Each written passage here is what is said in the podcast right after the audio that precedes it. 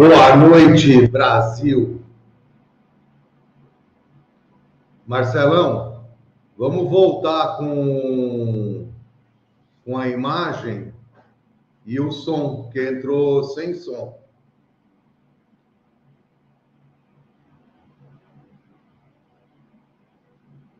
Gente, nós estamos com algum problema na parte técnica lá no estúdio, então eu de antemão já peço desculpa.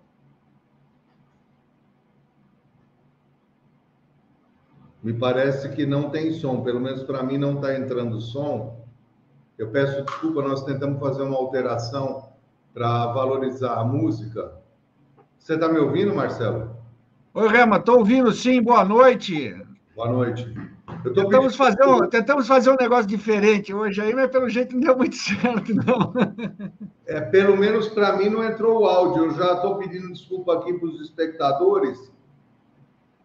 Né? Não, aqui, também, aqui também não entrou o áudio, não deve ter entrado o áudio para todo mundo, mas enfim, valeu a, a, a tentativa. É, o, que eu, o que eu queria comentar com os espectadores é o seguinte na, na palavra do tropeiro, a gente procura ser muito abrangente e será abrangente nos vários programas, incluindo algumas partes de alguns programas né, de música, outros nós já falamos com veterinários, vamos falar com fábricas de ferraduras, com organizadores. Deixa ele só, filho. Oi? Vamos falar de organizadores de, de eventos nos mais diversos parques. Semana que vem, por exemplo, estaremos em Cuiabá, no Mato Grosso. Vai ter um leilão, um mega leilão no Resort Malai, é, próximo a Cuiabá.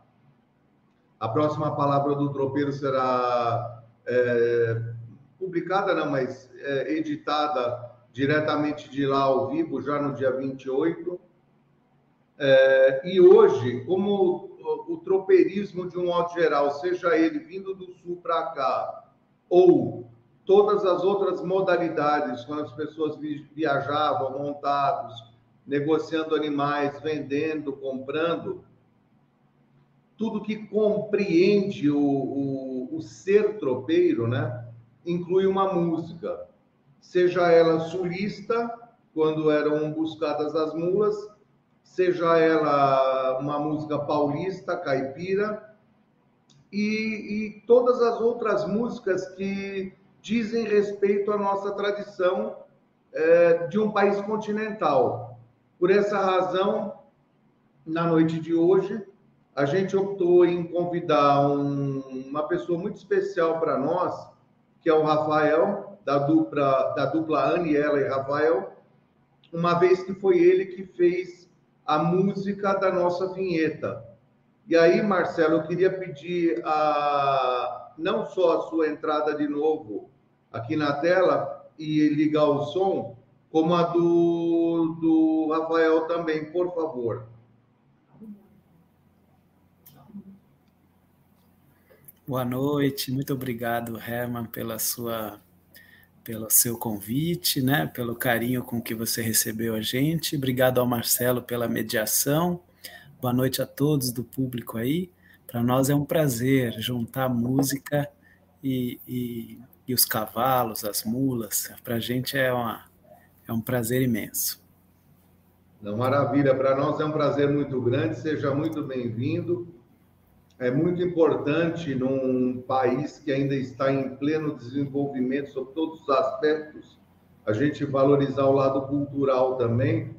A gente vem fazendo isso sobre alguns aspectos com tecnologia, falando com veterinários, transferência de embrião, contando um pouco de algumas raças, vem assim, tangendo tudo que é pertinente ao tropeirismo brasileiro e agora chegou o momento de uma música e nada mais justo do que convidar você e, antes de mais nada, agradecer a você pela música da nossa maravilhosa vinheta, né? Você e a sua senhora, que infelizmente hoje não pôde estar presente no programa.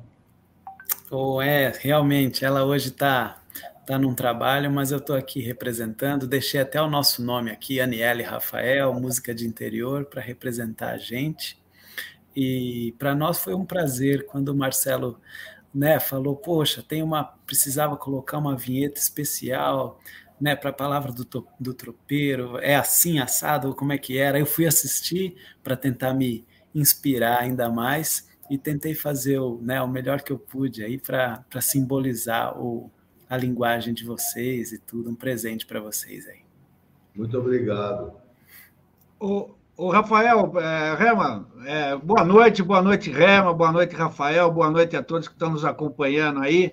Quero pedir desculpas aqui mais uma vez, que a gente tentou fazer uma abertura diferente aí, acabou não entrando o som, mas a gente vai bater um papo aí durante uma hora, uma hora e pouquinho aí, vamos ter oportunidade aí de, de ouvir muita o trabalho do Rafael, é um trabalho autoral, né? É ele, ele é compositor, ele e a Niela são compositores, e, e, totalmente focado nessa música de raiz, música sertaneja, e ele tem um conhecimento muito grande também de, da, da importância da música dentro dessa cultura tropeira, aí. A gente vai falar um pouco sobre isso, Vamos falar um pouco sobre a catira, esses ritmos que estão ligados ao tropeirismo.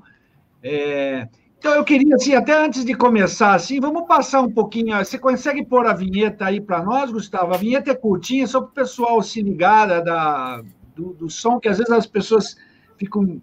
O som, eles absor... o som é tão bom que absorve e nem, nem processa, né? Entra, já entra na alma, assim, já entra no coração. Você consegue pôr aí, Gustavo, a vinhetinha? Daí o Herman já toca ele aí para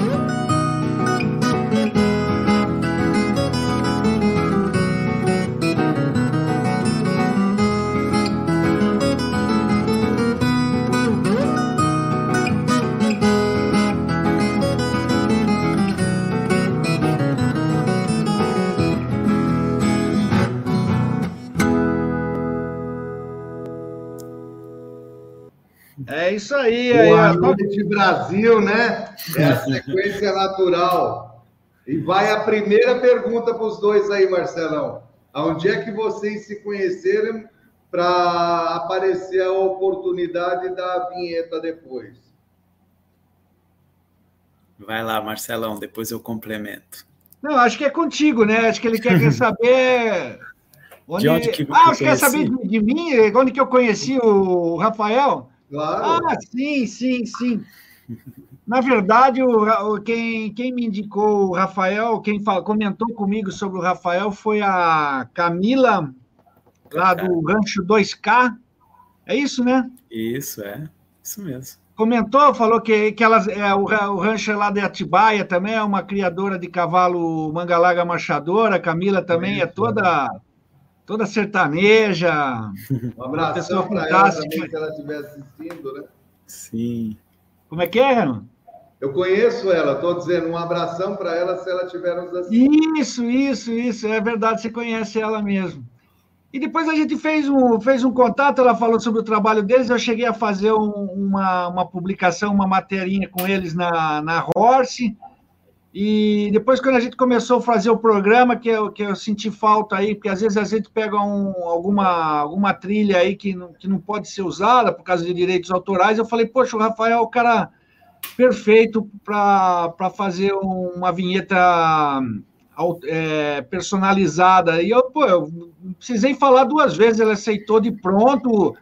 E nem sei se ele já tinha pronto isso, mas foi rapidinho assim, viu, Rama? Ele mandou, foi super colaborativo, super atencioso, e é uma oportunidade para a gente falar mais uma vez aí. Muito obrigado.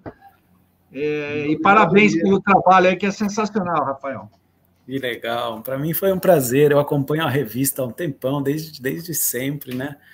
É, aprendendo aí com a revista e, e pintou essa oportunidade de ter uma matéria sobre o nosso trabalho, né? Juntando um pouquinho de, de cavalo e música ali.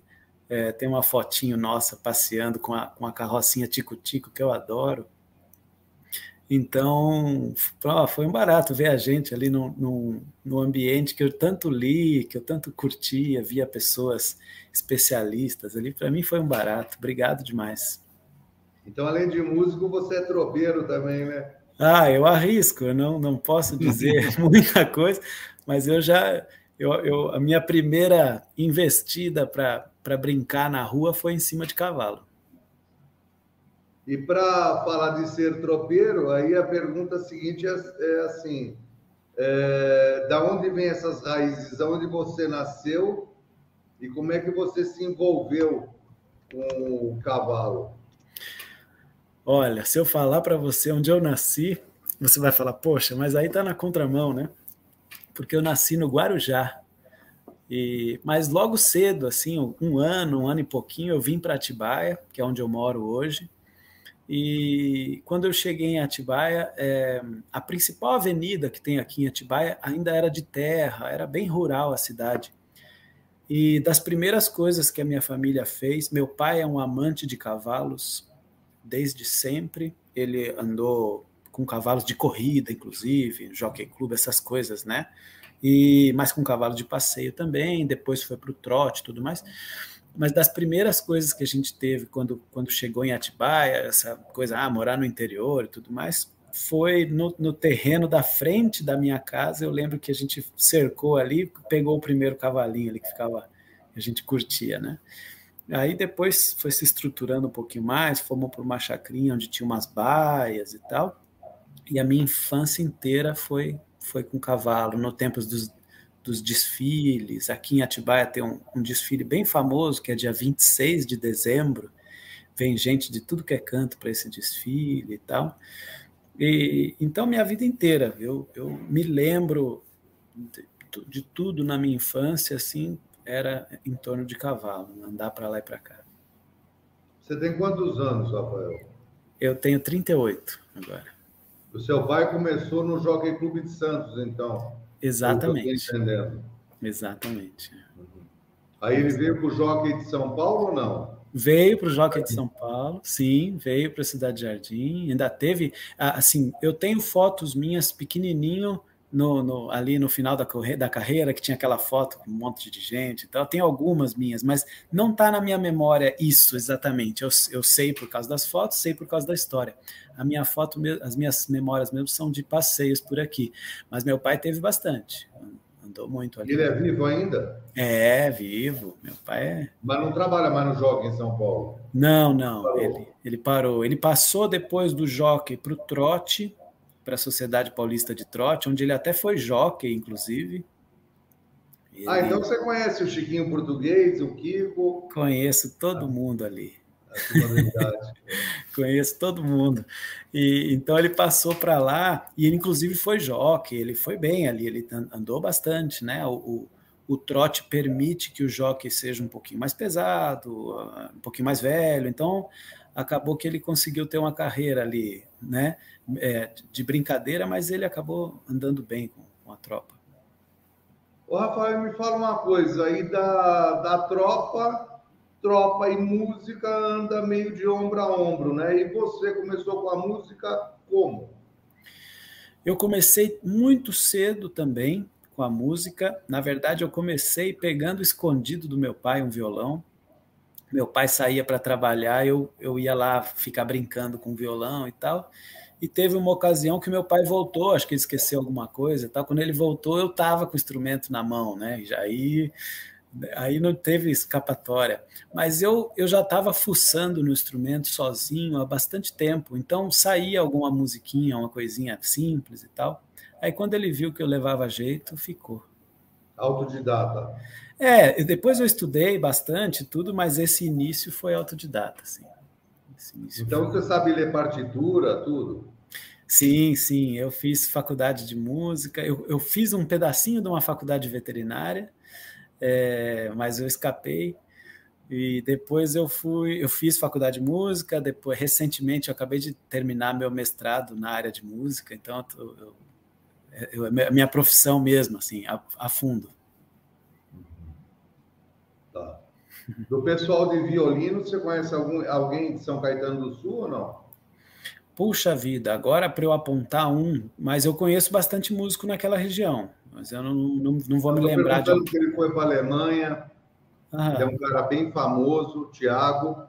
Ah, é, poxa. Como é, como é que é, é Ele agora na pandemia ele reunia assim praticamente muita gente de uma maneira diferente. Ele tocava no meio de torres de condomínios, ele tocava o violino, e às vezes até os condomínios o contratavam e dava uma, um belo Dom Ibope. Hoje ele é um cara bem famoso São Caetano do Sul por causa disso. Que legal. É, mas isso agora é, é outra coisa, só perguntei por curiosidade. Sim. E, e aí, em Atibaia, cresceu, estudou, não sei o quê. E como é que você conheceu a sua senhora, a dona Aniela? Ah, sim. A Anne, a gente trabalhou junto na mesma empresa de educação musical. É uma empresa grande chamada Sustenidos hoje, mas ela é a que faz a gestão do projeto Guri. Projeto Guri, né, que ensina a criança na, na, na, no ingresso de música. Então a gente trabalhou, eu trabalho ainda no Projeto Guri, e é o maior projeto sociocultural da América Latina, né? E a gente e a gente atua na área da educação musical e a gente trabalhava, né, ela na área de canto e eu na área de, de cordas dedilhadas, né, de instrumentos de cordas. E a gente se encontrava constantemente em reuniões técnicas, conversava muito, tal, tal, tal. Em 2018, a gente conversou diferente lá e combinamos as coisas. Projeto Guri. Projeto Olha Guri. que coincidência. Então você conhece a Juliana Godinho? Opa! Conheço. de Laranjal Paulista. Uhum. Ela fez uma, um dos programas, a atração principal foi ela. e ela fala muito desse projeto Guri. Parece que a sinergia vai indo, vai indo, e as coisas vão convergindo realmente, né? É, é muito interessante. É, atende um volume de crianças incrível, tem um foco de trabalho em crianças em situação de vulnerabilidade social, e acaba abrindo um horizonte na área de educação, né, de educação musical para essa criança e de repente colocando até uma perspectiva profissionalizante na área de música para alguns, né, mas de, de, uma maneira geral uma sensibilização musical, né, para todos. Parabéns, parabéns mesmo. Obrigado. E a sua senhora é de onde? Ela é de Araras. É, a gente ah, até tem uma, tem uma brincadeira, porque todo mundo que vê a música é, a dupla de casal, né, como nós, ainda mais envolvido com música caipira, música sertaneja, é, lembra do Cascatinha Ana. É claro, é uma dupla referência para todo mundo. E a Anne e a, e a, a Inhana é de Araras. É, era de Araras, né? E a Anne ela também. E o Cascatinha foi lá com um circo numa ocasião e foi quando conheceu a Inhana e, e de lá saiu a dupla, né? E, eu fui para Araras também, arrumei uma cantora para mim. Tá certinho. Olha, olha a coincidência das coisas também sob outro aspecto. Eu tenho um amigo, mais ou menos desde 1900 e acho 70, 78 ele chama Anielo. Olha. Eu nunca tinha visto ninguém chamar Anielo até então, e nem Aniela, é a primeira vez agora. E esse Anielo era, era e é até hoje apaixonado por engate também. Olha que beleza! É, é incrível, né? Eu aprendi a gostar quando meu pai mexia com cavalo de trote, eu não era muito fã, não. Eu, eu olhava, mas eu, eu queria estar montado, né? Sempre montado, montado, montado. Até as charretes, aquelas famosas, Michelino, né? Tem essas marcas, essas fabricantes que são incríveis e tudo. Mas quando eu consegui arrumar uma carrocinha tico-tico, eu me apaixonei. Você vê que coisa? É, um, é tão simples, tão simples, né? Uma, uma estrutura, né? E eu adorei aquilo ali, eu gosto demais.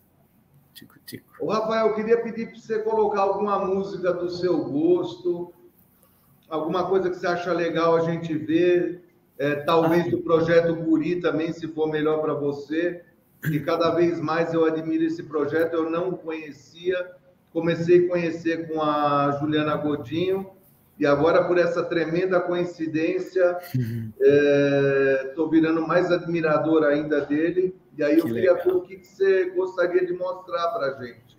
Bom, é, eu, eu, eu tenho, tenho, aí né, na produção, tem alguns vídeos que eu, que eu enviei e tal. Se pudesse algum deles e tudo mais, é, acho que pode ser legal. Não sei se está na agulha. Veja se tiver tudo bem. Ah, lá que legal.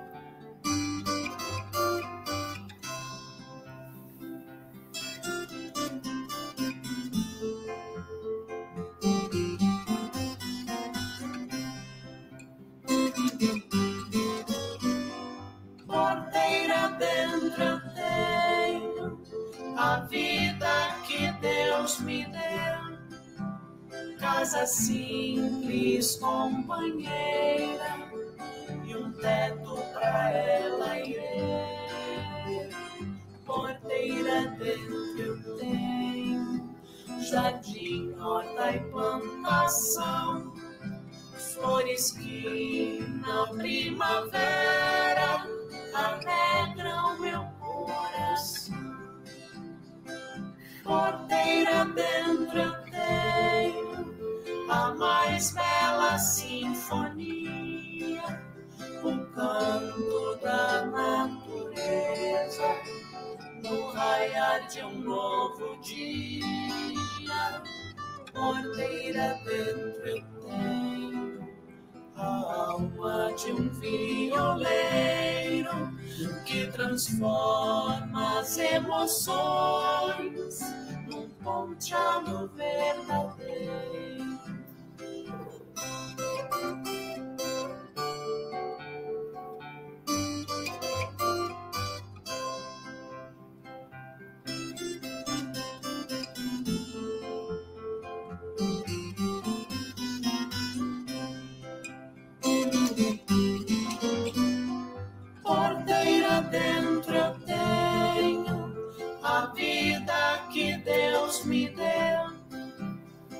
Casa simples, companheira, e um teto pra ela e eu.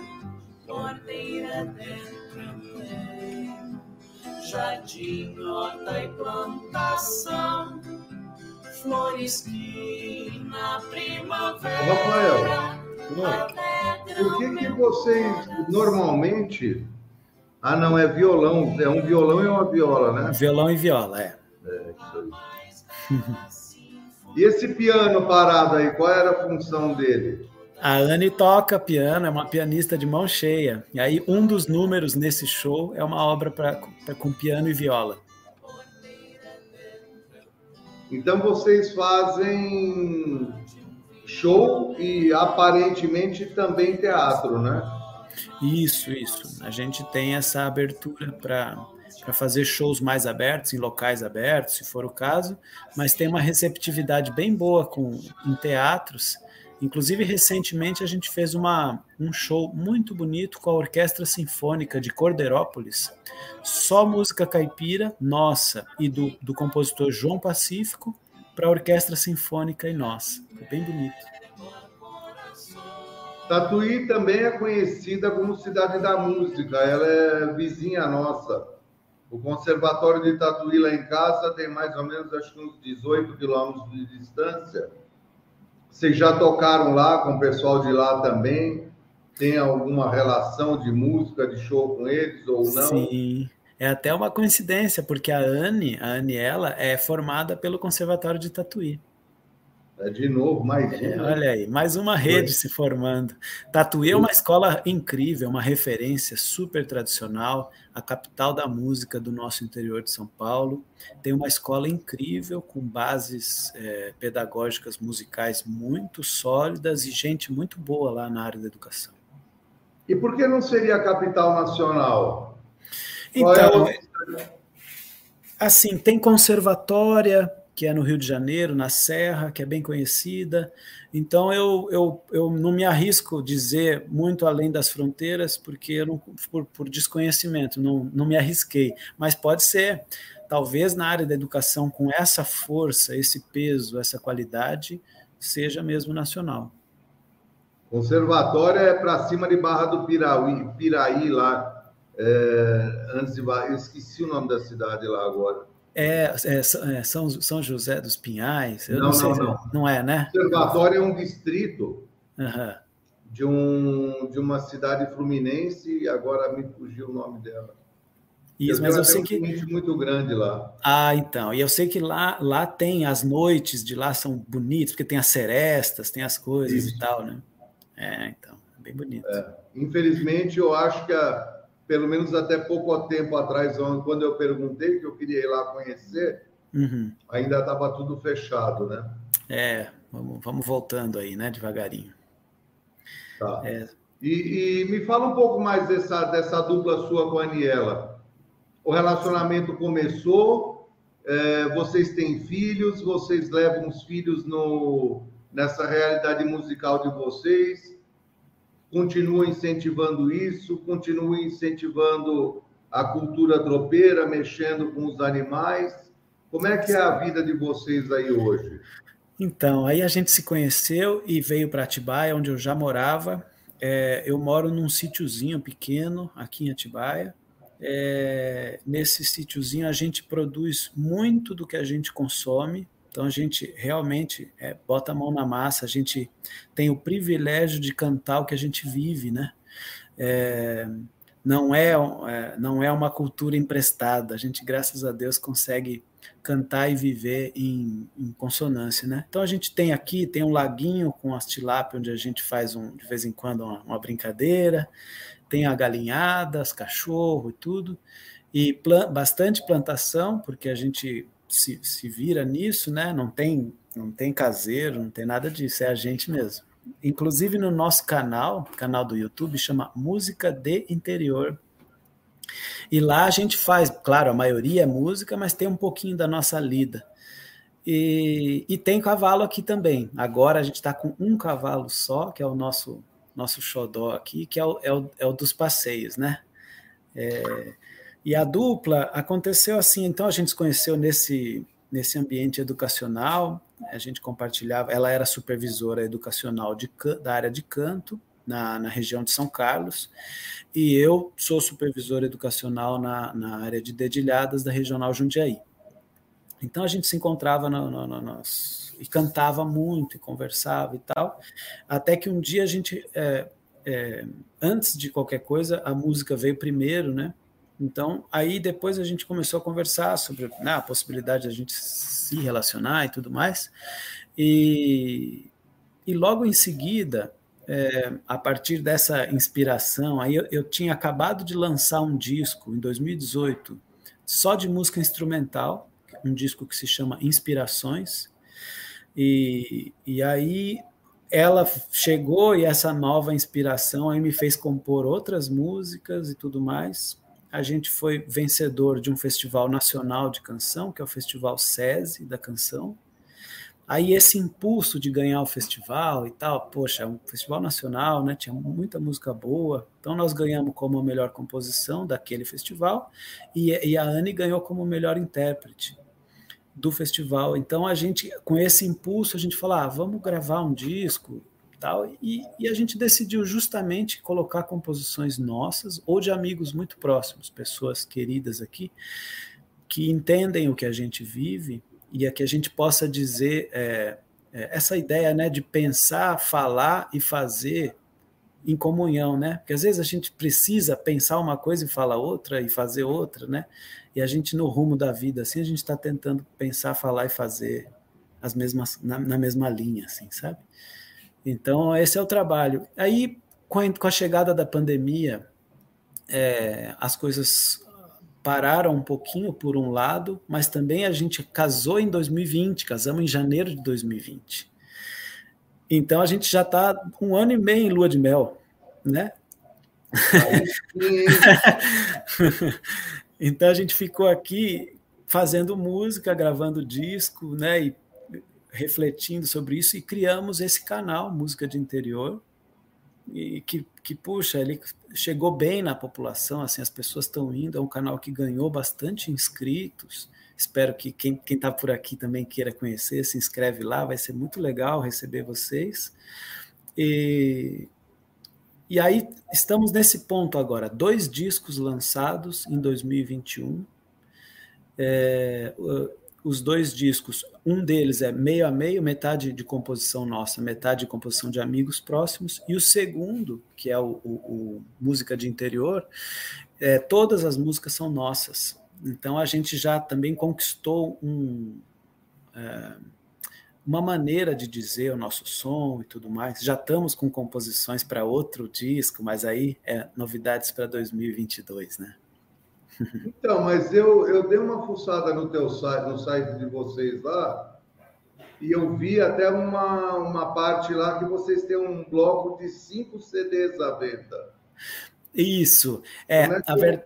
Na verdade, é um pacote que envolve o meu CD instrumental, que é anterior à dupla, ah. É, e, e, e, esses discos, o que, que tem acontecido muito? Que as pessoas ligavam para. Apesar do CD físico ser uma coisa que está entrando um pouquinho em extinção, porque as pessoas nem têm direito aonde ouvir mais o disco, a não ser nos carros, né, o CD e tudo mais. Muita gente quer o papel, quer ter a foto, quer ter uma dedicatória para ela. É quase que um cartão de visita. A pessoa às vezes olha, olha o nome na, na capa do CD e procura nas plataformas digitais, né, plataformas de streaming. Então, uh, esse, esse pacote é porque as pessoas procuravam muito a gente para poder presentear os outros. Então, comprava 10 CDs de uma vez, né? É, dos mesmos, porque aí a pessoa dava dois para um, dois para outro. Aí, ó, esse disco é o disco Música de Interior, é o nosso segundo disco, é a capa. Fé, essa, essa capa foi fotografada lá na Fazenda Paraíso, aqui em Atibaia. Bom, aí, é, aproveitando o ensejo, Uhum. Como eu também vou querer alguns CDs desses, Opa. eu queria que você mostrasse para nós o seu site, a divulgação do seu trabalho, onde a gente consegue comprar, como consegue, porque eu sou meio analfabeto na internet. E aí, se você puder dar uma luz aí para a turma, como é que eles conseguem ter acesso? Claro. É, bom, é bem simples. É, o nosso site se chama, aliás, tudo que você procurar música de interior chega na gente de algum jeito. Em todas as plataformas de streaming aí, né, o Spotify, Deezer, iTunes, tudo mais, a gente está lá. O nosso site é musicadeinterior.com, tá? E, e, nosso canal também, Música de Interior. Então, nessa linguagem, assim, acho que a gente é, é, meio único com essa nomenclatura, então as pessoas têm encontrado a gente. A Anne, ela tem um nome meio, meio diferente, então às vezes as pessoas não lembram do Aniela e Rafael, então procuram no Música de Interior, acho também. Não, Olha lá, músicadeinterior.com. Entra muito lá, legal. conversa com a gente. A gente tem o cuidado de responder todos os comentários do YouTube, tem um momento que a gente separa na semana para dar essa atenção para os nossos é, ouvintes, né, para nosso, o nosso público. Aí, ó, nosso. Aí eu não lembro, não ia lembrar se não fosse vocês aí da produção, o telefone, lá, 97088-7457. Obrigado. Não, e eu vou querer levar, eu tenho duas crianças do último casamento, uma menina com 10 anos e um menino com 6. A menina toca, o, toca não, tá aprendendo, né? Toca violão, é, flauta e sanfona, ou gaita, como queira. Que beleza! E o menino toca violão, é, gaita, por causa da tradição lá de casa, mas a gente, como a minha mulher nasceu em Santo André, eles, e ela aprecia samba assim, no último furo, o menino também é bem agarrado na mãe, ele toca cavaquinho com seis anos. Opa! Já está dando uma arranhadinha lá. Que legal. A minha escola. Obviamente de... que eles estão anos luz longe de vocês dois. Né? Imagina, né? não quem tem. sabe essas duas crianças ainda vão me dar uma alegria de pelo menos chegar a meio caminho de vocês. Com certeza. Aliás, é, o, o, cavaquinho é um instrumento. Eu comecei minha trajetória musical quando eu fui estudar formalmente. Eu, eu comecei na, na, na, antiga ULM, né, Universidade Livre de Música, hoje chama EMESP, Tom Jobim. E lá eu estudava chorinho, justamente. Participei muito de diversas rodas de choro, Confraria do Choro, inclusive tem a roda do Joca, daquele Eu, Mato Grosso e o Joca. O Joca era um violonista aí da região do ABC. E, e então, poxa, o cavaquinho. E além disso, o cavaquinho, ele justamente está numa fronteira interessante, porque quando você vai para o interior, por exemplo, o interior paulista, e você vai assistir uma folia de reis, ou um reisado, às vezes um congado, tem cavaquinho também. Então, o cavaquinho ele é urbano no choro e ele pode ser rural nessas manifestações populares do interior paulista, né? Paulista e mineiro, né? Eu confesso que eu nunca tinha me dado conta disso. Realmente nunca tinha me dado conta. E a agenda de shows para vocês agora, com essa abertura do mercado no que diz respeito à pandemia, devagarinho vão, devagarinho vão se libertando as coisas, as coisas vão abrindo. Ah, uma coisa só, Rafael, antes da gente concluir esse, essa questão, tem um espectador chamado Wilber Gomes Neri e mandou para nós que conservatória é uma currutela ou um distrito do município de Valença, no Rio de Janeiro. Eu tinha me esquecido Boa. da cidade. Né? Obrigado, obrigado, viu, pelo esclarecimento aí. A gente estava aqui sambando nessa dúvida aí. É. Hum, muito bom. Legal. É, uh, tem, essa, tem esse direcionamento, né? Do, do, do, da música do interior e a música mais ampla. Você ia concluir um detalhe, né? É, na verdade, a gente estava falando da, da, das crianças e agora, com essa entrada da mensagem de Valência, eu até me distraí um pouco. Ah, eu sei o que você perguntou. Você perguntou sobre a agenda de shows nesse é momento de retorno. Então, a gente ficou é, surpreso, porque a gente tinha. Todo mundo está com esse receio, né? Sai de casa, mas como que é? Como que vai ser? Põe máscara, tira máscara. Tá todo mundo cabreiro com isso, né? Com medo, vendo problemas aí, né? Na esperança de que, de, que, de que dê tudo certo, que a gente saia dessa e daqui a pouco possa se abraçar de novo tranquilamente. É, mas a gente fez algumas agendas em agosto. A gente começou muito é, timidamente a, a, a, dizer que, que a gente poderia fazer. E, para nossa surpresa, a gente foi convidado para um monte de rádio, de TV, é, fizemos algumas coisas no Paraná, é, Santa Catarina, e algumas aqui em São Paulo. Então, para nossa surpresa, tem uma demanda. A gente até nem está indo em tudo, a gente está indo devagarinho também para se cuidar. A Anne tomou a segunda dose dela faz duas semanas, então a gente está estamos caminhando aí, né? É, mas tá, tá tendo show. Inclusive, terça-feira passada, a gente fez esse show em Rio Claro, foi muito bonito com a Orquestra Sinfônica de Cordeirópolis. Um pouquinho antes, dia 9, a gente fez um show no Teatro Estadual em Araras. É, fizemos Festival de Inverno em Atibaia. Estamos andando um pouquinho. Devagarinho a gente está chegando, graças a Deus. Não, maravilha. Muito bom. Eu gostaria também que você, se você puder, depois no paralelo, mandasse para a gente as sequências dos eventos que vocês vão promover e fazer, para a gente poder ir acompanhando, né? Com certeza. Eu mando sim, eu mando sim. Eu, eu, até, de vez em quando, o Marcelo, até encho a paciência um pouquinho do Marcelo divulgando nossas coisas, mas eu mando sim. No nosso site tem a agenda próxima, eu sei que o próximo evento é em Jacareí, num, justamente num evento muito bonito chamado Mual. É um evento concentrado só para execução de música autoral. É um detalhe importante para a gente ressaltar, porque é claro que é muito mais fácil para todo mundo. Né? Você ah, vou ouvir uma música. O que, que, você vai ouvir? Você vai ouvir o que você conhece, você vai ouvir o Tião Carreiro, vai ouvir as referências, Zé Mulato Cassiano, sei lá, quem você né, acha legal. Mas você se dispor a falar, não, eu quero ouvir uma coisa que eu nunca ouvi, quero absorver pela primeira vez uma, uma, uma coisa, seja qual for, né?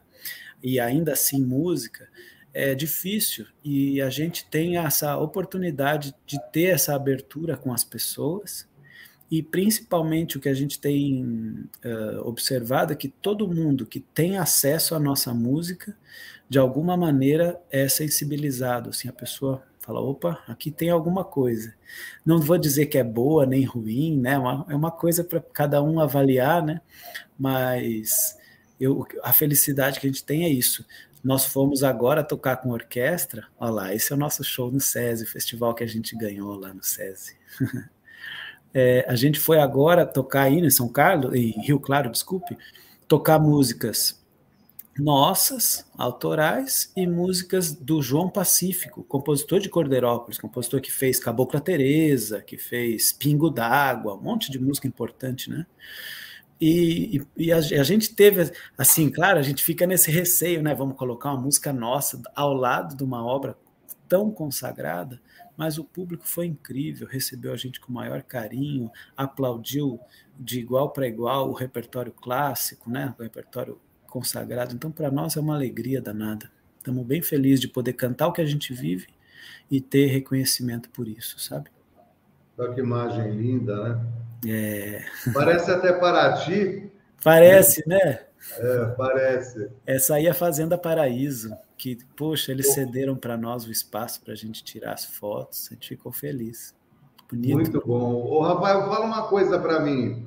Uhum. Quando vocês começarem com a prole dos filhos, né? Porque obviamente ainda não tem, se não casou começa. em 2020, pelo menos eu suponho. Não deu tempo ainda.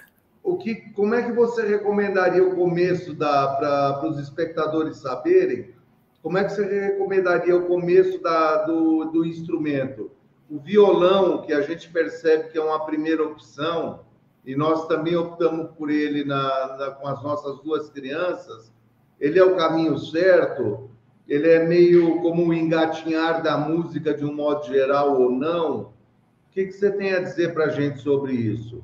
Legal, ótima pergunta. Eu recebo essa pergunta sempre e eu fico muito feliz de poder, de alguma maneira, dar um, uma resposta é, especializada, né, de algum jeito.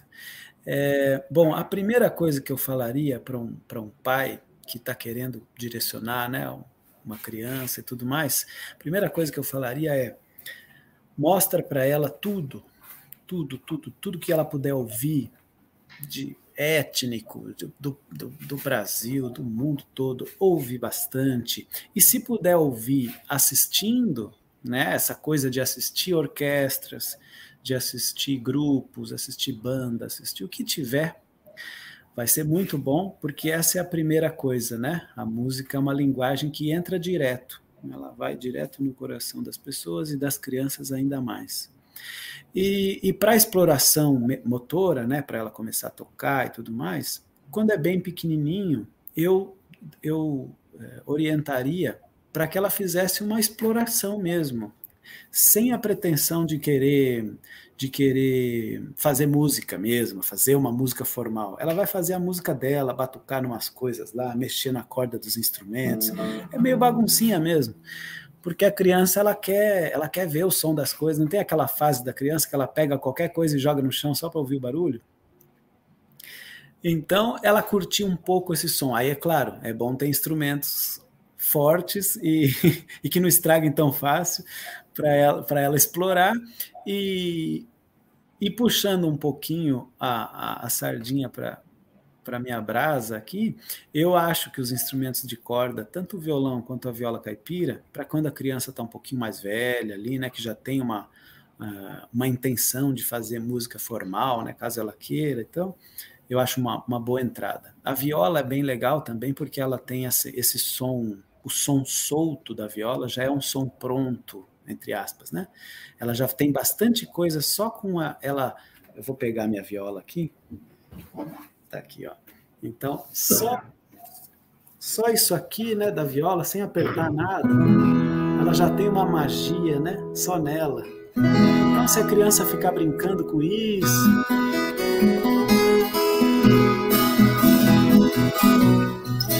é Nunca tinha visto sobre esse aspecto. Não é verdade? Eu sempre achei que era muita corda, por isso que eu estou te perguntando. Sim, mas é, é bastante corda, mas ela, ó, ela pode ser vista como um todo, uma coisa inteira, onde você não precisa brincar com cada uma, né? Você vai explorar tudo de uma vez. Então essa coisinha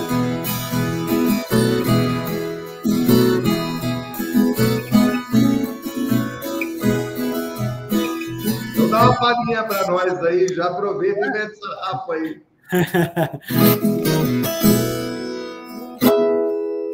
Vamos ver se você sabe tocar alguma coisa sem a patroa.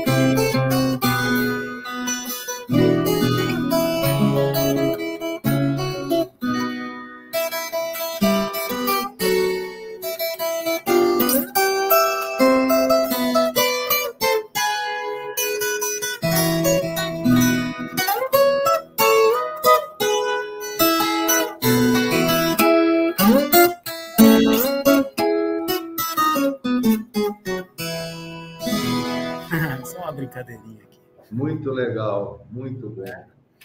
É, e uma coisa legal, até que eu falo para você, Herman, você, se eu falar uma besteira, você pode me corrigir na hora. Mas... Quem sou eu? Se a gente estivesse falando de burro e mula, eu ia arriscar em um palpite. Não, é que, é que justamente eu vou entrar nisso agora, é por isso que eu já estou me precavendo aqui. É, mas essa coisa, se, é, você logo no comecinho da nossa conversa, você falou sobre as regionalidades do país, desde os tropeiros, né, que, de, de burro e mula do sul e tudo mais, essa, essa cruzada que, que, que, na minha, no meu estudo, assim, ia até o Peru, não tinha essa coisa, né? Não, essa estrada que vai até o Peru e tudo mais. Isso era antes do tropeirismo brasileiro. Ah, então.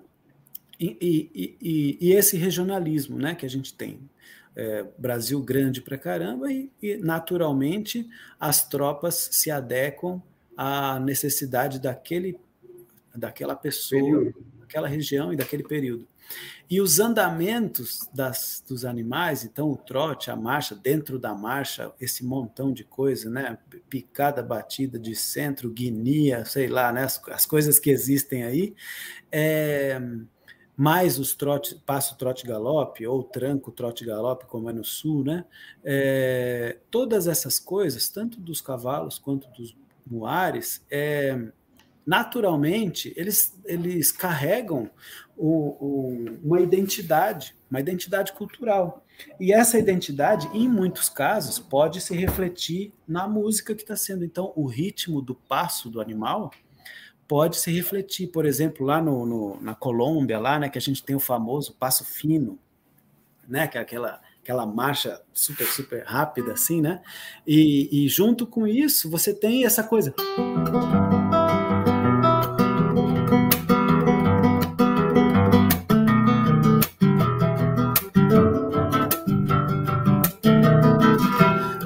pode se relacionar, pode ter alguma, alguma pessoa aí que brincou com isso e falou: olha, o passo desse cavalo daqui gerou isso daqui, o passo daquele outro. Lá no Rio Grande do Sul, né, essa coisa.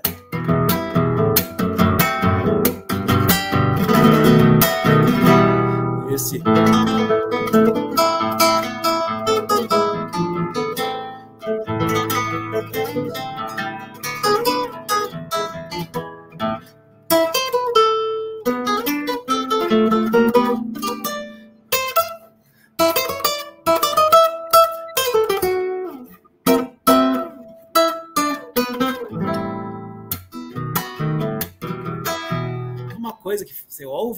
Aqui parece que tem um, um cara galopando com um cavalo crioulo no, no pampa, assim, uma coisa, né? Do laço comprido, daquilo tudo.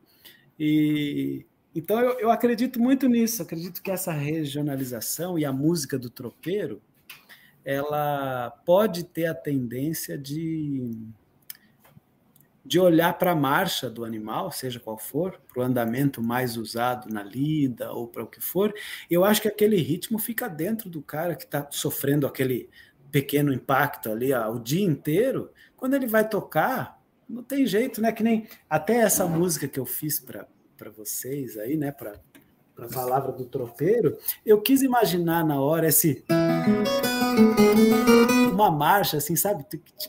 Uma marcha picada, assim, que era bem. Show. Nossa. então eu quis imaginar isso, né? Esse.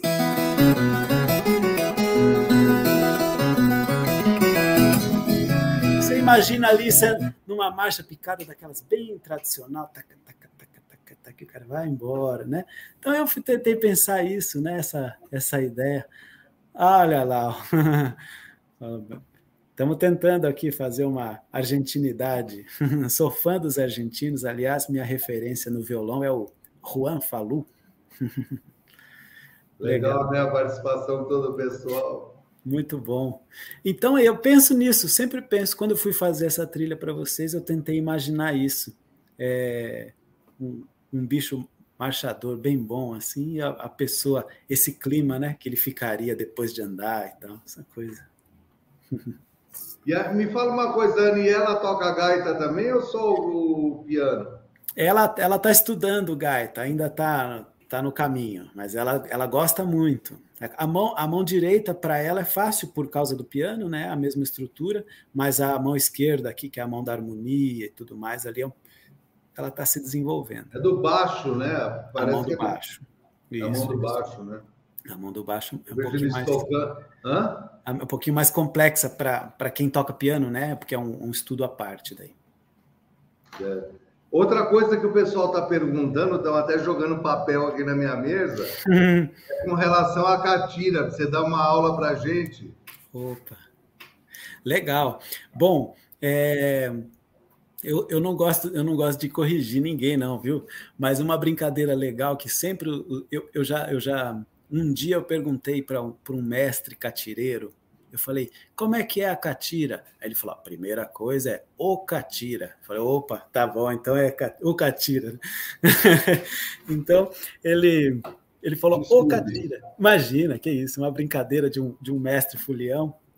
Eles sempre entram nessa, nessa coisa assim, né? Então, o catira, ele, ele é dividido em, em várias etapas, né?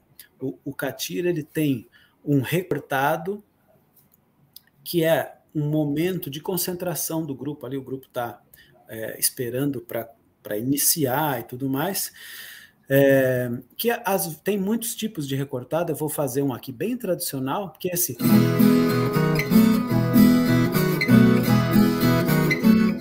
Às vezes tem o. até muitas, muitas pessoas ouvem isso e falam, opa, vai começar uma moda de viola, né? Que é justamente o recortado, ele é, ele é, é introdução da moda de viola, e ele é introdução do recitativo do, do catira também. Né? Aí entra o que o, o, que o, o, o cantador do catira quer falar. Então ele vai falar ali tudo que ele quiser sobre a festa, e muitas vezes é um, é um, é um grande improvisador que fala sobre a festa, fala sobre o, a, o, o, festeiro, o que, que o festeiro conseguiu, o que, que aquela família doou, vamos supor assim, né, para a situação toda, ou fala de uma situação já manjada, e, e daí entra na hora, na hora da, da coreografia, daquilo que a gente imagina do Catira, palma e pé. Nessa hora, pode voltar o recortado. Aí tem vários ritmos diferentes, isso é bem regional, né? E eles vão fazer combinações de pé e palma para um, coreografar esse momento. E é bem sincronizado. A hora de canto. Então é como se, se fosse entrar no, no, no meio mais acadêmico, assim, né? Seria uma introdução um recitativo ali, né, um momento de falar coisa, e depois a parte rítmica que conversa com o recitativo. Aí volta a introdução, volta o recitativo, volta o, o, o batida de pé e mão. E isso é claro, tudo mesclado com a religiosidade, é, com a marcação do território do catireiro, que é aquela figura, né, uh, líder, né, é um líder comunitário, que ele é responsável pelas coreografias, ele é responsável pela organização do grupo, pelos uniformes, muitas vezes. Muitas vezes é um casal, né? Que eles, eles se colocam nessa liderança comunitária e os filhos acabam sendo herdeiros desse movimento. Então é uma coisa muito bonita que está é, entranhada no caipira paulista, né? E, e, e, mineiro também. Eu falo do paulista puxando um pouquinho aqui para o nosso lado, mas é claro, paulista, mineiro, e tem até uh, no, no, nos litorais, o litoral norte do Brasil tem o fandango e tem o catira também. É, então a gente está nessa, nessa misturança danada e o catira é uma, uma das grandes manifestações que doou graciosamente para a música caipira um gênero musical, né? ou alguns gêneros musicais, como a moda de viola, como o cateretê, etc. E o próprio Catira que virou manifesto junto com música. Né? E, a, e a Folia de Reis, ela tem alguma interação também ou não? Desculpa, assim, eu completamente leigo, por isso que eu estou perguntando. Alguns foliões são catireiros também. É, acontece assim, a, a, a, é, é, mais a folia de reis, ela, ela é um momento né, de tem muitas histórias isso, mas mais antigamente a Folia de Reis, ela festava dia 6 né, no dia de Reis, 6 de janeiro, e ela, desde o Natal, dia 25, as pessoas saíam de casa e andavam, peregrinavam, coletando frango, porco, o que te queijo, o que tivesse, para no fim dessa peregrinação, dia 6, eles fazerem a festa com tudo que eles arrecadaram. É, no ambiente mais moderno, hoje em dia, eles começam essa peregrinação nos finais de semana, em lugar, tem alguns lugares que desde setembro. Então eles vão. Eu recebo, por exemplo, a folia de reis aqui em casa. Então a folia de reis vem até aqui, aí ela é recebida com pétalas de flores, porque você está recebendo os três reis magos na sua casa. Esse é o, né, o simbolismo. Então vem o palhaço primeiro para ele quebrar o clima. O palhaço é o cara que não tem fronteiras entre o divino e o profano. Então ele ele está ali para representar essa, essa situação mais divina, mas ele também está ali para falar, ó, oh, quanto que você vai dar para a contribuição da festa? E ele é ele quem fala, não é outro fulião, né? Ele é o cara que não tem não tem barreiras, né? E, e aí ele entra na sua casa e você pega aquela bandeira, que é a bandeira do ano, e vai para cada cômodo, como que abençoando cada um dos seus cômodos. Aí tem, logo depois disso, a folia vai comer tranquilamente, aí depois ela volta e fala o que, que você quer, para que, que, que você quer homenagear. Fala, ah, eu quero, quero, sei lá, perdi um ente querido, ou nasceu meu filho, ou o que quer que seja, e o, o, o, o fulião vai, vai versar para você, falando daquela situação, muitas vezes utilizando o nome do seu ente querido para versar e para relacionar com a história é, divina, né, com a história né, do nascimento de Jesus. Então, essa coisa toda. É, aí sim tem um entranhamento religioso ainda mais profundo, né, mais, é, mais direto. Né? É, o Catira, exatamente, com os foliões, podem ter foliões que, que que, que, dançam o catira, né, que participam do catira, mas são manifestos que, que são um pouquinho separados. A reza de São Gonçalo, aí sim, é muito mais próxima do catira. Sabe qual é aquela que tem o altarzinho no fundo? Aí vem um, um, o São Gonçalo e faz aquela volta e eles vão rezando e batendo os pés e mãos. Então é, é um catira com reza, é uma coisa bem complexa, eu não domino isso aí, mas eu sei que aí tem um diálogo maior entre as duas vertentes, sabe? O Rafael, fala uma coisa para mim. Você comentou que o catira vai mudando de acordo com a região. Explica para a gente o que, o, como é que se compreende essa região? De onde ela vai? Se é São Paulo até Goiás? Se é Mato Grosso? A gente sabe que o Mato Grosso tem muita influência da música gaúcha. Desculpe. Imagina. Como é que é essa composição geográfica do Catira? Tá. Bom, é, essa coisa da mudança, da micromudança, né? Isso acontece até de, de corporação para corporação dentro do mesmo município. Mas é claro que aí vai ampliando, isso vai ficando cada vez mais distinto um grupo de outro, né? Eles se reconhecem, às vezes, por um tipo de batida ou outra. Mas eu gosto de ter como base a região do caipira, uma região que foi determinada ali por um autor, um antropólogo brasileiro chamado Antônio Cândido, muito importante para para essa delimitação de quem foi o caipira e tudo mais, ele até chama o caipira de um bandeirante atrofiado, aquele, aquele desbravador que, que desistiu de caminhar, se assentou e começou ali plantar e viver a, a vida que a gente conhece como do caipira, né? E, e, o Antônio Cândido, ele, ele coloca o território do caipira como um território muito maior que São Paulo, que tem Minas, tem um pouquinho do, do Rio de Janeiro, inclusive, Triângulo Mineiro ali, São Paulo, claro, uh, o, o norte do Paraná, ali para baixo, e aí começando aqui, vai Mato Grosso e vai até o Tocantins. Então, essa região toda meio centro, né? Centro-Sul, né? Ela está toda envolvida com o Catira, segundo esse autor, Antônio Cândido. E quando você começa a viajar um pouco e ver, você, você vê mesmo que tem as manifestações uh, no centro do país, no Mato Grosso tudo mais, tem muitas corporações de Catira muito importantes são muito muito relevantes assim sabe são Então, os caipiras de lá, né? Então, e para gente que é leigo, por exemplo, você vai num show gaúcho, vamos dizer um show comercial em Porto Alegre. Tá. Você vê que eles têm no meio daquele negócio da bolhadeira, eles também têm um sistema de sapateado. Aquilo é uma manifestação de raiz de semelhança com o catira ou não? Uma eu, vou falar, eu vou falar uma coisa que eu acredito, mas e que tem um pouco de fundamento, vou, vou me embasar um pouquinho. Mas é, o Rio Grande do Sul, como ele, ele se destaca um pouquinho para essas fronteiras ali da Bacia do Prata, Uruguai, Argentina e tudo mais, né? As, as influências culturais deles são mais conectadas com influências mouras, ibéricas, é, é, espanholas, até em alguns casos, do que portuguesas. É claro que a Península Ibérica ali era uma confusão religiosa e cultural, né? Eles estão juntos, né? A invasão moura invadiu a, a, a península toda, né? E Portugal estava ali também perto. Mas tem alguns, alguns, algumas manifestações culturais que são mais conectadas com a América espanhola do que com a América portuguesa, né? Com o Brasil no caso.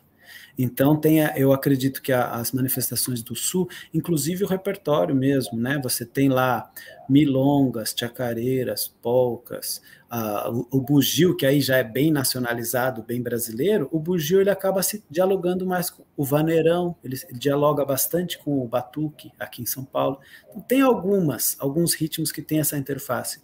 Mas bastante, o shot também, né? O, shot, o shot gaúcho. Exato, o shot gaúcho e o shot uh, do, do, Nordeste, né, é muito parecido, tem uma diferença melódica praticamente, né, mas, então, esse diálogo existe muito, até o, o companheiro aí falou da chula, né, do, do, sapateado da chula lá, o sapato individual do gaúcho é a chula, dizem que é a, a origem dos tropeiros birivás, então aí tá aí, tá vendo, uma coisa possivelmente seja essa coisa antes da tropiada nacional, né? Talvez, não sei. Sabe o que são os tropeiros birivas? Ah. Os tropeiros birivas são os paulistas que iam buscar a tropa lá. Olha aí, vai que então pode ser uma, uma, um catira, hein? O biriva nada mais é do que uma nomenclatura que eles davam para o paulista. Pronto. E já que nós falamos do, do Uruguai também, é legal a gente salientar o Uruguai fazia parte do Brasil e era o nosso estado da Cisplatina. Uhum. Obviamente, aí por, por rebeldia até espanhola, que é uma característica deles, você vê que até na própria Espanha eles não vivem em paz até hoje, querendo dividir o país, né? O Uruguai se separou, a Cisplatina virou Uruguai, não foi encampada pela Argentina graças ao Barão de Mauá, que entrou com patrimônio e etc., para evitar que o Uruguai fosse encampado pelos argentinos, né? Uhum. E depois ainda veio aquela revolução farroupilha, Isso. quando os próprios gaúchos, né? Porque gaúcho também é relativo. Ser gaúcho é manter a tradição da pilcha. Uhum. Os sul-rio-grandenses do Brasil também queriam a sua independência. Né? Sim. Então, historicamente, quando a gente fala só uma passagem cultural histórica, toda, toda a América, de uma maneira geral, foi teve a sua independência estribada num movimento maçônico que começou na França com liberdade, igualdade e fraternidade. E aí, quer queira, quer não queira, vieram a liberdade de todos os países. A Estátua da Liberdade nos Estados Unidos é uma estátua que a maçonaria francesa. Deu para a maçonaria norte-americana quando fizeram a independência da Inglaterra. E assim foi por todos os outros rincões, né? E a nossa região sul também não mudou muito disso. E se você olhar a bandeira do Rio Grande do Sul, é, eu não me lembro agora exatamente, mas eu acho que eles falam em liberdade, igualdade família, alguma coisa assim. Eles têm tem as colunas da maçonaria, eles têm uma similitude muito grande, só muda alguma coisinha ali. Uhum.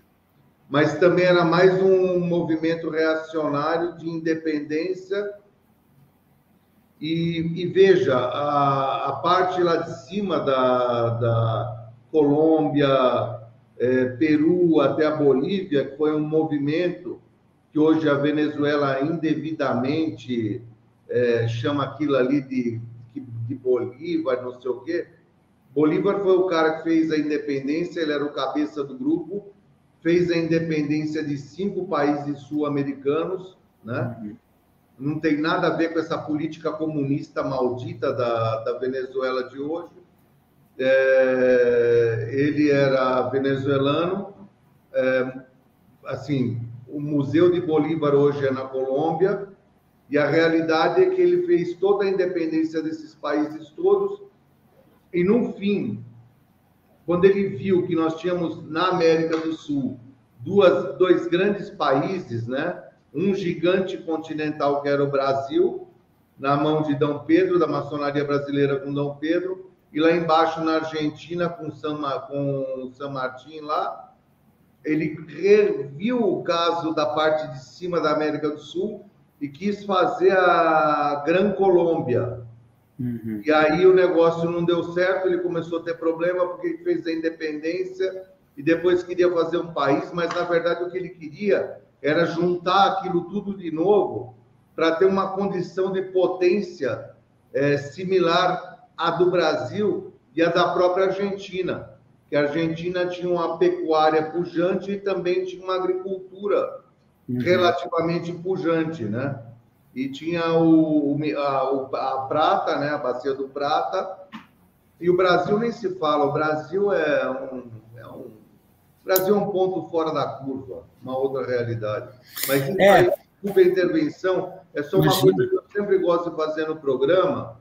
Claro. Que é dar mais ou menos uma noção cultural para os espectadores, para eles saberem como é que é essa realidade da América do Sul.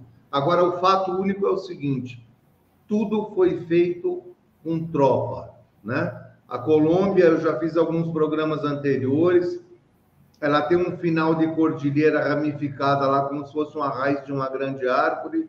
Então, a Colômbia inteirinha é cheia de mini cordilheiras, sabe? Altos e baixos, lugares que em cima tem neve, embaixo no, no vale um calor insuportável. Uhum. Cada, cada eu, eu, ouvi, eu ouvi uma pessoa falar que a cada tantos metros diminui não sei quantos graus, né? É.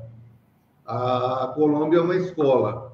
Tanto é que na, assim, na equidicultura, de um modo geral, como o cavalo passo fino é um animal de retropegada, é, para nós brasileiros ele teria dificuldade de elasticidade de passada, de qualidade de andamento marchado. É, lá é perfeitamente entendível, porque ele anda dentro dos restaurantes e dos ambientes, né, naquela batidinha dele.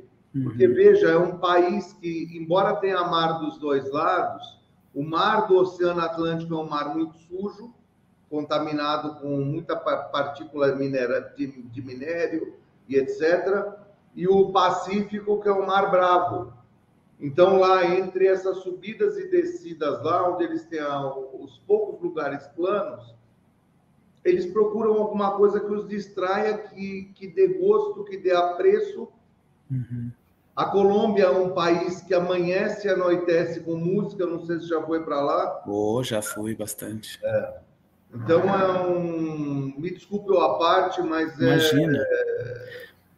Aliás. A América do Sul é muito rica muito. cultura toda ela voltada para o cavalo. Né?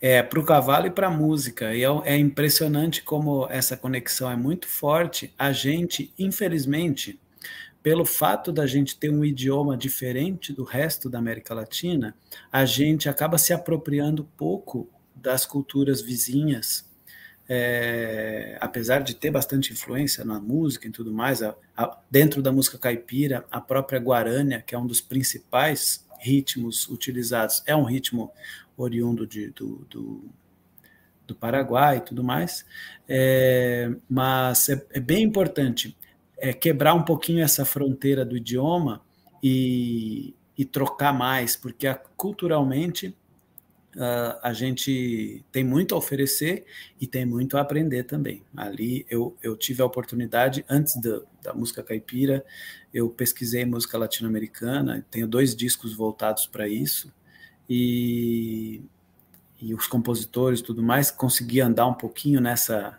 nessa, nesse circuito, né? desde a Argentina até o Peru, até, até o Equador, na verdade, e e, foi muito importante para a minha formação, assim, até para entender melhor a música caipira.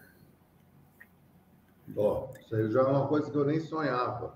É, sim. E você as... vê como é que é a coisa, né? Toda a lateral do lado esquerdo do, da América do Sul, espanhola. E nós aqui com uma influência de todos os outros lugares do mundo. Exato. Então é, é comum você ouvir música clássica, é comum você ouvir música sertaneja, essas músicas de interior que nós estamos falando hoje, o catira, a música gaúcha, aquilo tudo que tange o Nordeste brasileiro, o, o esquema até dos, dos, goianos de uma maneira geral, né? Uhum. E aquilo vai até em cima na, na Amazônia brasileira. Então, há uma variedade muito grande dentro do Brasil, porque o Brasil também é um país continental. É.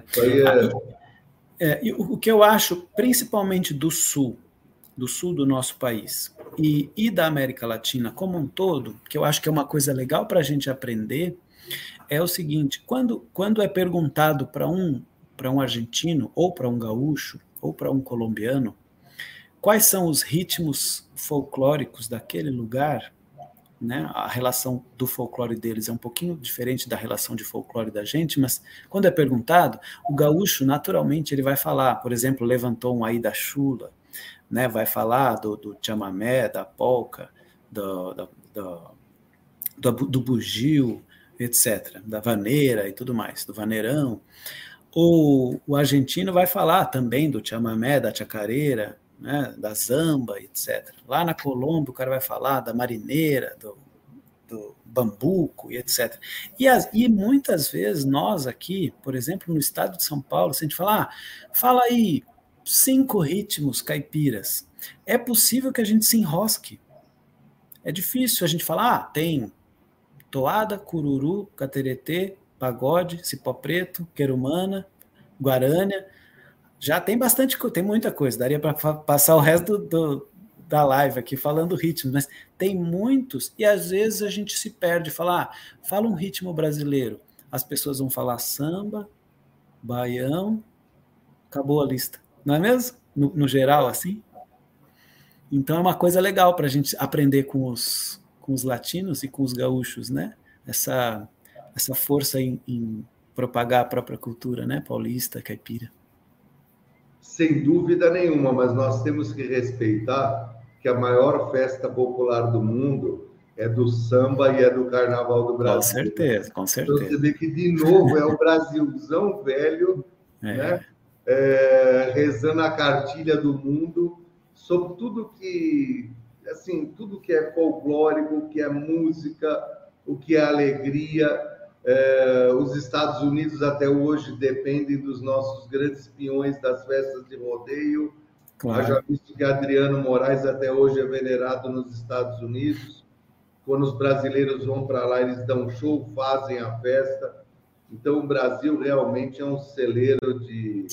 É. Sim, e não vou nem falar do futebol, né? Vamos deixar futebol. Não, lá. futebol deixa. Vamos falar só de música e tropa. Se a gente falar de futebol, é muita humilhação. Pro... Mas é, mesmo na tropa, né? Porque é, no, é normal isso. Quando falar, ah, fala aí uns andamentos de, de, cavalo, de cavalos ou de muares. O cara vai falar passo, trote, galope. E se ele lembrar da marcha, é luxo. Não é um cara comum que nem é do ramo. Agora, mas só dentro da marcha tem um montão, né? Que muita gente nem conhece. É é, mas a marcha, Rafael, é assim: o grosso da marcha é oriundo da América do Sul, né, do Brasil, uhum. e principalmente da gente aqui, porque os espanhóis eles vêm do trote da Europa, da alta escola de equitação. No, no Brasil, eh, nos primórdios, eh, haviam assim poucos estados bem desenvolvidos e um deles era Minas Gerais. Uhum. em que o estado de Minas Gerais era prejudicado em não ter mar. Portanto, o lazer do mineiro era a fazenda, e é praticamente até hoje é assim. Ah, tem avião, tem carro, tem tudo, tem. Mas o, o, o mineiro até hoje é um pouco muito enraizado ainda na fazenda, no leite, no gado, etc. Então, o lazer do final de semana é montar num animal marchador. Uhum. E daí vieram as raças marchadoras, né? O campolina, o manga larga marchador e o jumento pega. Essa é a nossa raiz histórica. O jumento, é, o jumento italiano não tem uma vertente marchadora ou não? Olha, é, é, existe uma influência do jumento italiano aqui também.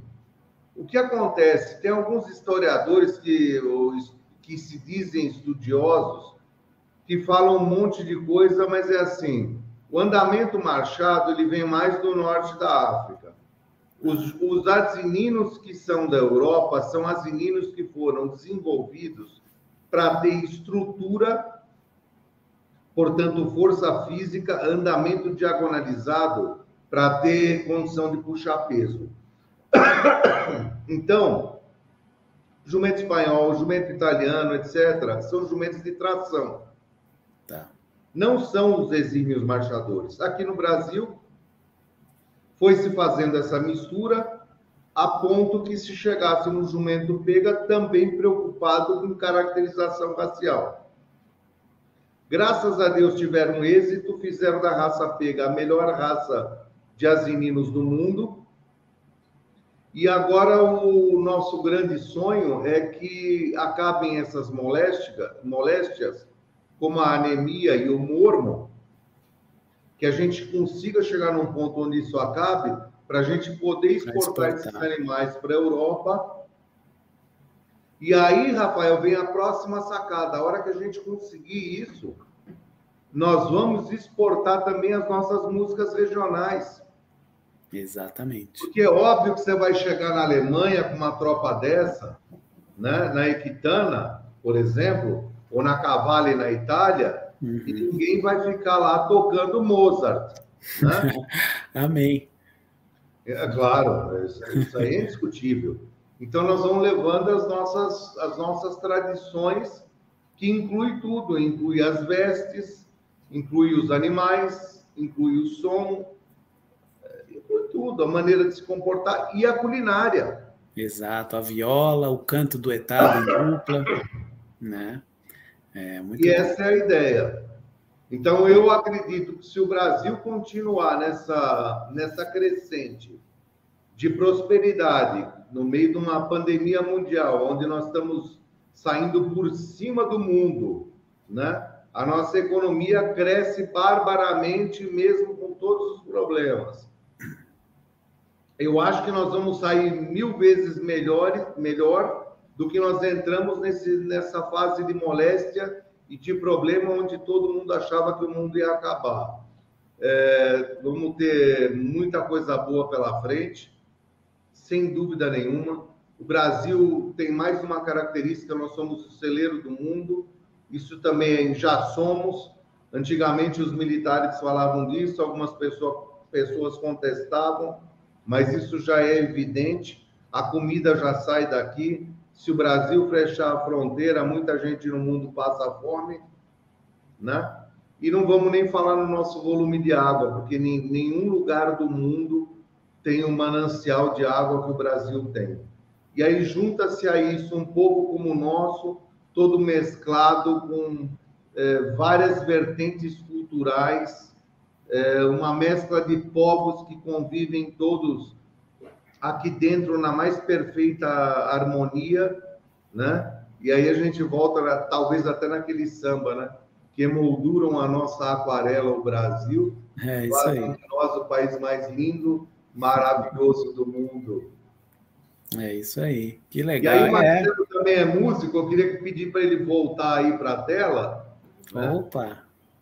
Que a gente já está com o horário um pouco adiantado, Rafael. Ah, tudo bem. Vamos lá. Poxa, é. para ouvir essas conversas assim, eu passo a noite, hein? É. Fácil, hein? Nossa Senhora. Precisamos combinar, a gente precisa combinar uma hora para se reunir fora da, da telinha aqui. Vamos passar sim. um final de semana bem legal, curtindo. E talvez até filmando, porque como está todo mundo vacinado, vai acabar esse negócio, né? Amém, é isso aí, é isso aí. E aí a gente começa a fazer programas realmente filmados da maneira tradicional e vocês vão ser muito bem recebidos lá em casa. Você e a sua senhora, Marcelo, o pessoal dele também, que vira e mexe aparece lá. Então serão todos muito bem-vindos. Vamos sim. Eu queria, vamos Rafael, agora já que a gente está chegando à parte final, em função do horário, obviamente, se você quiser fazer as suas considerações finais. Opa, obrigado. Bom, primeiro eu queria agradecer a, generosidade de vocês, do Herman, do Marcelo, em receber aqui né, um violeiro, violeiro cantador. É, professor. Professor também, a gente ensina o que ensina o que sabe, né? E aprende mais ainda ensinando.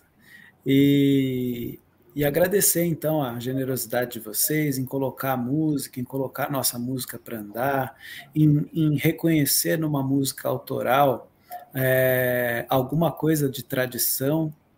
É, a tradição é uma coisa muito delicada de se discutir, mas quando uma pessoa ouve uma música que foi feita em 2021 e fala: opa, aqui tem tradição, é, é um ótimo sinal, a gente agradece profundamente, porque é, quer dizer que a gente está no caminho, num caminho, o caminho que a gente escolheu. Então, quero agradecer muito a presença de quem, né, de todos que estão ouvindo aí, agradecer a, a, oportunidade de falar um pouquinho sobre música, sobre assuntos que a gente conhece um pouquinho, outros a gente, a gente inventa sem problemas. e, e, quem quiser acompanhar mais da nossa música, do nosso trabalho, de como a gente está, procure a gente, Música de Interior, Aniele Rafael, por onde vocês procurarem vai ter música, comenta lá no nosso canal, a gente vai ter o maior prazer de, de receber vocês, fala lá, ó, vindo da palavra do, do tropeiro, né, vindo contato com, com a revista Horse, o que quer que seja, a gente vai vai se, se identificar ali. E tem uma brincadeirinha que o Herman falou, que a Minas Gerais não tem mar, né? Tem uma brincadeira dos mineiros que quando, faz, quando vai fazer oração fala livrai-nos de todo mar, é por isso que não tem mar lá. Livrai-nos de todo mar, amém. então eu fico com essa. Muito obrigado. E quando vocês quiserem uma nova, uma nova conversa, um bate-papo sobre o assunto que for, se tiver música, cavalo, mula e burro, ah, inclusive, tem uma música nossa que fala de burro. É, que fala, porque o, o, o barulho do, do burro é, é, o zurro, né? É o zurrado, o ordeio, zurrado, mas não é. é do burro, é do jumento, né? Do jumento, zurrado, né?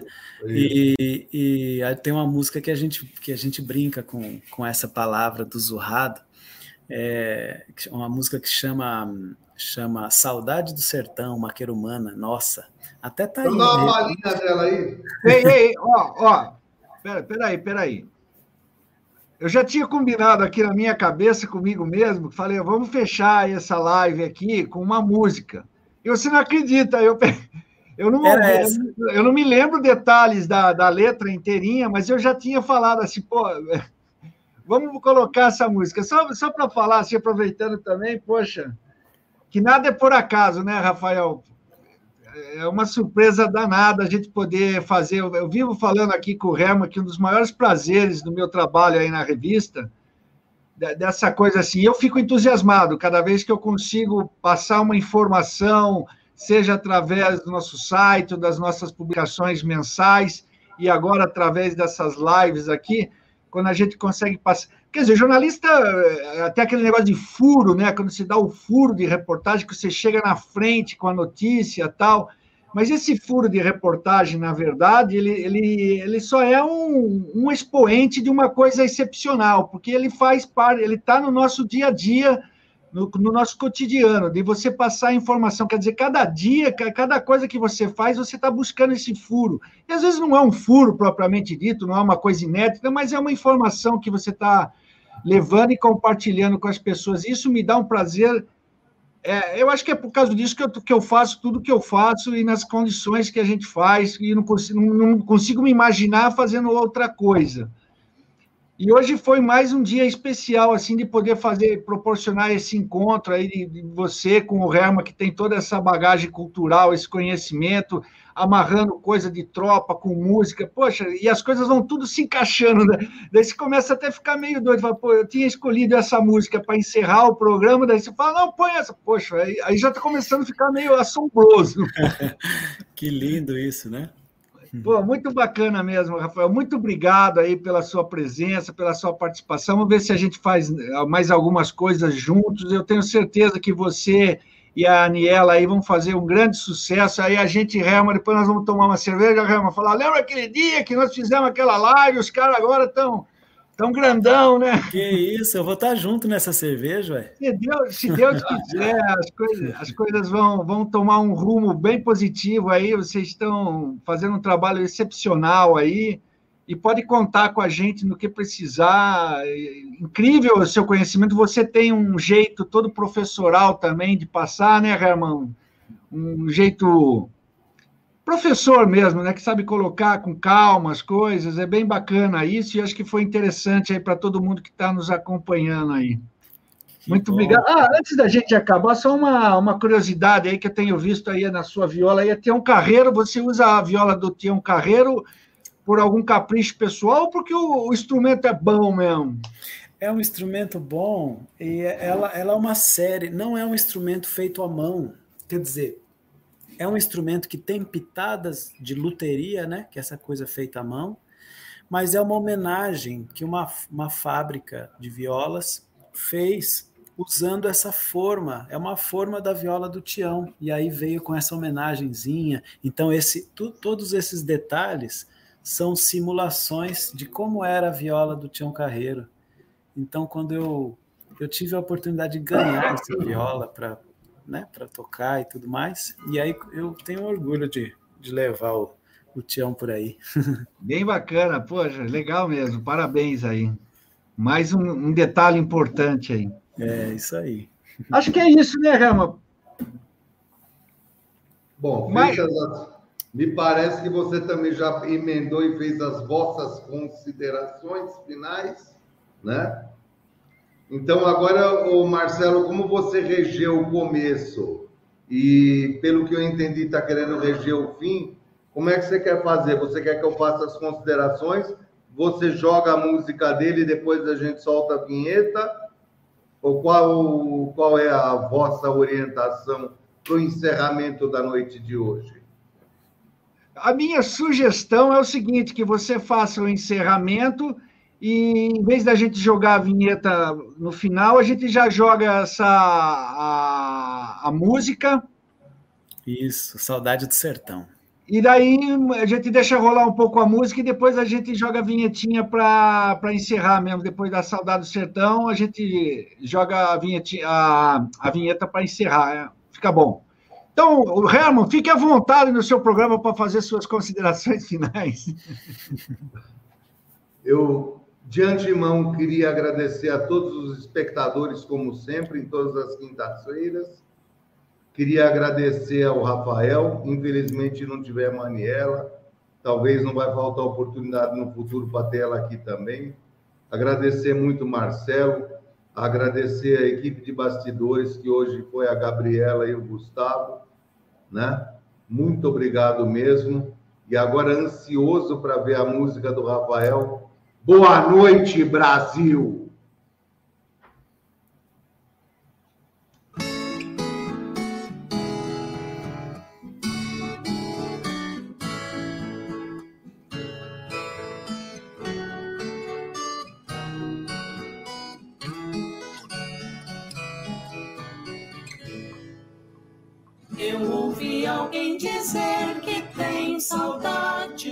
Sertão.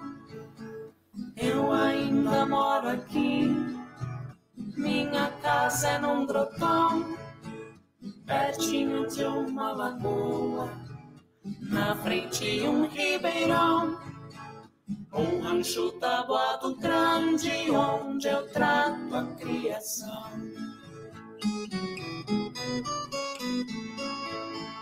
Levanto ao cantar do galo, tiro leite no mangueirão. As vacas todas berrando, zurrando forte o burrão. O boi eu trato no coxo, com muita satisfação. Depois de fazer o queijo, vou cuidar da plantação.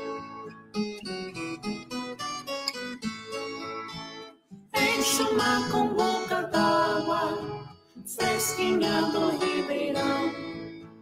Ponho almoço no embornar, torresmo, arroz e feijão. Eu pego firme no eito, fazendo a cabinação. As plantas crescem viçosa, verdejando o espigão. Depois desarmo o monjolo para socar no pilão. Descasco o café em coco, limpo arroz amarelão. Lá no moinho de pedra tem farinha e fubazão. Tico-tico e as rolinhas, come as quireras no chão. Quando a tarde vem chegando, bate forte o coração. A lua brota no céu, vem trazendo o seu clarão.